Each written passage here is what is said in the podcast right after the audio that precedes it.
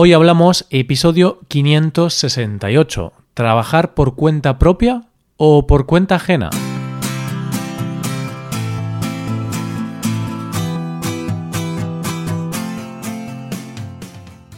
Bienvenido a Hoy Hablamos, el podcast para aprender español cada día. Ya lo sabes, publicamos nuestro podcast de lunes a viernes. Puedes escucharlo en iTunes, en Android o en nuestra página web. Recuerda que los suscriptores premium pueden acceder a la transcripción completa del audio y a una hoja con ejercicios para trabajar vocabulario y expresiones. Hazte suscriptor premium en hoyhablamos.com. Hola, hola, ¿qué tal? ¿Cómo va todo? ¿Estás preparado para comenzar la semana? El lunes se hace duro, tenemos que ir a trabajar y para muchas personas es un rollo. Después del fin de semana volver al trabajo cuesta. De hecho, los lunes suele ser el día en el que algunas personas se hacen la pregunta que vamos a responder hoy. ¿Y si dejo el trabajo y me monto mi negocio? Hoy hablamos de trabajar por tu cuenta o trabajar por cuenta ajena.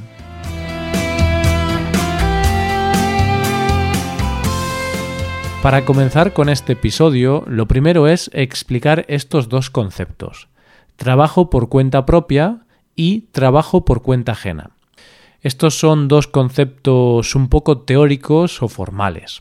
Trabajar por cuenta propia significa que trabajas por tu cuenta, eres autónomo, tienes tu propio negocio y no dependes de otras personas. Vamos, que no tienes jefe. Trabajar por cuenta ajena significa que trabajas para otra persona. Trabajas para una empresa que te paga el salario. Aquí sí tienes jefe, claro. ¿Y qué es mejor? ¿Trabajar por cuenta propia o por cuenta ajena? ¿Alguna vez te has hecho esta pregunta? ¿Alguna vez has valorado la opción de montar un negocio y abandonar tu trabajo actual? Yo creo que mucha gente se ha hecho esta pregunta. En este episodio vamos a ver las diferencias entre una opción y la otra. Esta pregunta suele surgir cuando no estás satisfecho en tu trabajo actual Puede ser que tengas un trabajo muy rutinario y aburrido, un jefe que te trata mal o un trabajo muy estresante y que te quita mucho tiempo. Da igual el motivo. A veces es normal sentirse frustrado en el trabajo. Pero bueno, incluso aunque estés bien en tu trabajo actual, podrías preguntarte si no sería mejor tener tu propio negocio. ¿Y cuáles son los principales motivos para montar un negocio? Quizá uno de los motivos principales es la libertad y la autonomía. Querer ser tu propio jefe, no depender de otras personas, tener un horario flexible, poder tomar decisiones de manera autónoma. Esas son algunas de las razones, todas relacionadas con la libertad. Aunque hay que decir que después depende del tipo de negocio que tengas, porque mm, si tienes un bar, por ejemplo, uno de los negocios más comunes en España, pues tendrás que tener un horario muy amplio y fijo, aunque no tienes que aguantar a jefes, a veces tendrás que aguantar algún cliente pesado. Bueno, no sé, algunos negocios pueden no ser tan flexibles como otros. Otro motivo para montar un negocio es dedicarte a lo que te gusta, poder ganarte la vida con tu pasión. Hay personas que tienen trabajos que realmente no les gustan, pero en realidad su pasión es el deporte, por ejemplo. De esta manera podrían montar un gimnasio, hacerse entrenadores personales o algo así con la intención de vivir de su pasión. Incluso puede que estés trabajando en una empresa que te gusta o en el sector que te gusta, pero a lo mejor en tu trabajo tienes que hacer algunas tareas mm, que no te molan. Entonces, si abres tu propio negocio, podrás dedicarte a lo que realmente te gusta. Yo creo que este es uno de los motivos más poderosos para emprender. Ya lo decía Confucio, elige un trabajo que te guste y no tendrás que trabajar ni un día de tu vida. Y otra de las razones principales para montar un negocio es el dinero. Si tienes tu propio negocio, tu propia empresa, el dinero que puedes ganar es mayor. No digo que vayas a hacerte rico, pero hay opciones de ganar más dinero que trabajando para otro. Aunque es cierto que también puedes ganar dinero trabajando por cuenta ajena para otras personas, la realidad es que es mucho más difícil, al menos en España. Aquí tener un salario alto es complicado. Puedes ganar mil, dos mil o incluso en algunos casos tres mil euros al mes, pero ganar más de eso es bastante difícil. Por eso muchas personas deciden comenzar su propia aventura empresarial porque mm, así pueden aprovechar su potencial y pueden optar a ganar más que eso. Vale, estas son algunas de las razones principales. En general, tener tu propio negocio significa que vas a trabajar al ritmo que deseas y con una hoja de ruta diseñada por ti, con flexibilidad y más libertad que en un trabajo convencional. Así que las ventajas de tener un negocio son tener más libertad y flexibilidad, no tener jefe, trabajar en lo que realmente te gusta, dedicarte a tu pasión y poder ganar más dinero. Pero esto es lo de siempre. Donde hay ventajas o puntos positivos, también tenemos desventajas o puntos negativos. En mi opinión, la peor parte de un negocio es el riesgo. Siempre que alguien inicia un nuevo negocio, hablamos de que esa persona está corriendo un riesgo y por eso podrá obtener un beneficio. Y la teoría es que a mayor riesgo, mayor beneficio. Y evidentemente, si corremos riesgos, también podemos tener pérdidas. ¿Qué riesgos corres en un negocio? Pues principalmente puedes perder dinero o tiempo o ambas cosas. Porque incluso aunque empieces un negocio que casi no requiere inversión, corres el riesgo de perder mucho tiempo. Imagínate que te gusta mucho la carpintería, ese es tu hobby. Entonces decides montar un negocio alrededor de tu hobby. Decides crear una página web y vender cursos de carpintería en vídeo. Ya tienes todas las herramientas, tienes un sitio donde grabar, también tienes una cámara que usas en tus viajes, así que la inversión que tienes que realizar para comenzar el proyecto es muy baja, no tienes casi ningún coste. Pero vas a tener que invertir mucho tiempo, tendrás que crear la web, gestionar esa web, necesitarás crear contenido para que la gente te conozca. Quizá empieces a hacer un vídeo semanal en YouTube, podrás comenzar un podcast, crear tus cursos en vídeo, dar soporte a tus alumnos, vas a tener que invertir cientos y miles de horas. Y quizá al final podría no funcionar incluso.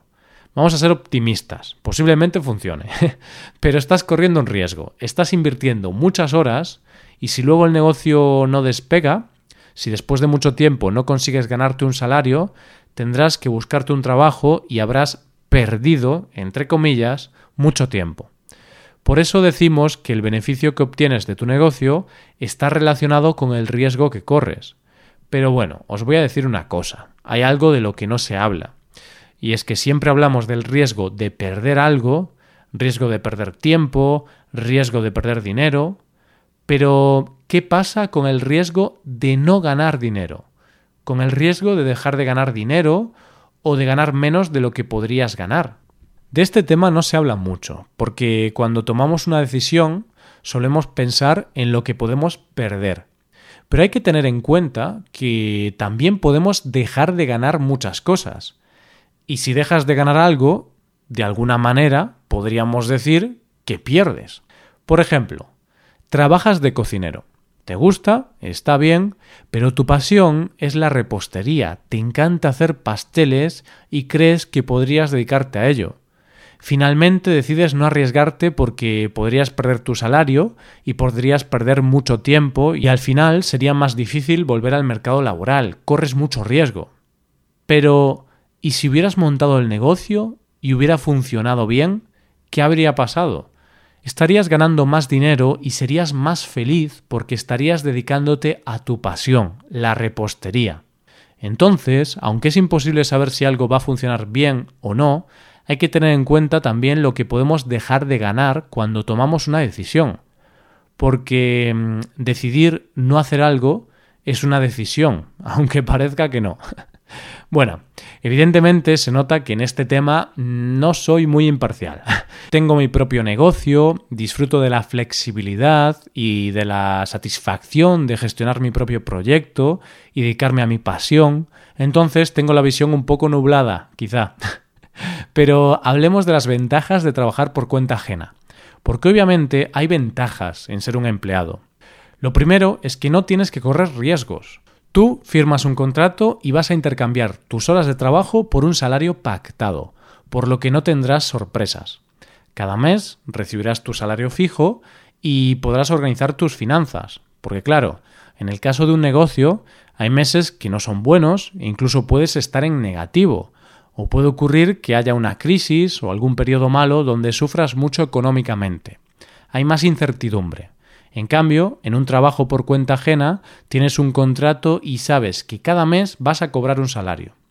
También en España, cuando eres un empleado tienes más seguridad laboral, porque puedes disfrutar de la prestación por desempleo, es decir, el paro, que es una ayuda económica que te da el Estado cuando te quedas sin trabajo. Esta ayuda tiene una duración determinada, que depende de los años que hayas estado trabajando, pero muchas veces te permite mantenerte hasta que encuentras otro empleo, por lo que al ser empleado tienes más estabilidad económica. Y otra de las ventajas de ser empleado es que tienes menos responsabilidad o menos carga de trabajo, esto depende mucho del tipo de empleo, claro, pero en general, si tienes un negocio, estás todo el día pensando en él. Sin embargo, cuando trabajas para una empresa, vas a la oficina, haces tus horas y después llegas a casa y desconectas. Vosotros ya sabéis que yo prefiero los negocios. Me quedo con los negocios. Pero, sin embargo, creo que esto tiene que ser una decisión personal porque por mi personalidad, mi forma de ser, mis habilidades y mi situación personal, pues un negocio es perfecto y la mejor opción. Pero para otra persona, pues un negocio quizá no es la mejor opción, ya sea por su situación personal, o porque sus habilidades no son las más adecuadas para montar un negocio, o porque necesita tener la estabilidad laboral que te aporta un trabajo, por lo que sea. Pero cada uno tiene que analizar su situación personal. Si tienes hijos e hipoteca, pues quizá podrás correr menos riesgos que una persona que vive en casa de sus padres, no tiene hijos ni ningún tipo de cargas. Por último, quiero decir que siempre nos venden la moto. Nos hablan de historias de éxito como Bill Gates, Mark Zuckerberg, Amancio Ortega y muchas más, pero aunque tiene mucho valor lo que han hecho ellos, hay que ser realistas y es casi imposible ser como ellos. ¿Sabes cuántas empresas sobreviven después de 10 años? Solamente el 10%. O sea, la mayor parte de las empresas que conoces hoy, dentro de 10 años, el 90% de ellas, 9 de cada 10, habrán cerrado. Pero no tomemos esto como algo negativo. Es difícil empezar, es difícil hacer crecer y mantener un proyecto. Pero es la vida. La vida nos pone retos y por eso tu reto, si tienes un negocio, es conseguir ser parte de ese 10% de empresas que han sobrevivido tras 10 años de actividad. Creo que por hoy podemos dejar el episodio aquí. En los próximos episodios seguiremos hablando de negocios, de emprender y de empresas. Hasta aquí el episodio de hoy. Esto es todo. Espero que os haya gustado el episodio y espero que haya sido de interés. Muchas gracias por escucharnos. Por último, te recuerdo que puedes ver la transcripción completa y una hoja de ejercicios para trabajar vocabulario y expresiones en nuestra página web. Ese contenido solo está disponible para suscriptores premium. Hazte suscriptor premium en nuestra web hoyhablamos.com. Nos vemos mañana con un episodio de Cultura Española. Muchas gracias por todo. Pasa un buen día. Hasta mañana.